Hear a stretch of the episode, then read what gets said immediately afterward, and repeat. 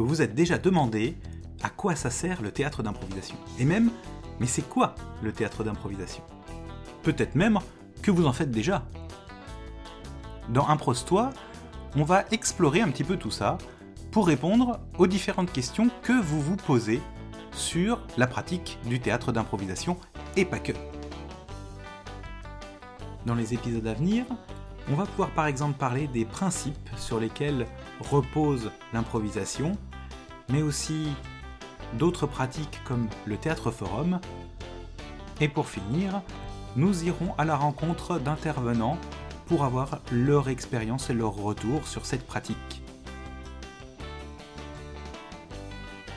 Je suis Emeric Hoffman, coach en théâtre d'improvisation, et je vous dis à tout bientôt à l'écoute d'Impros-toi.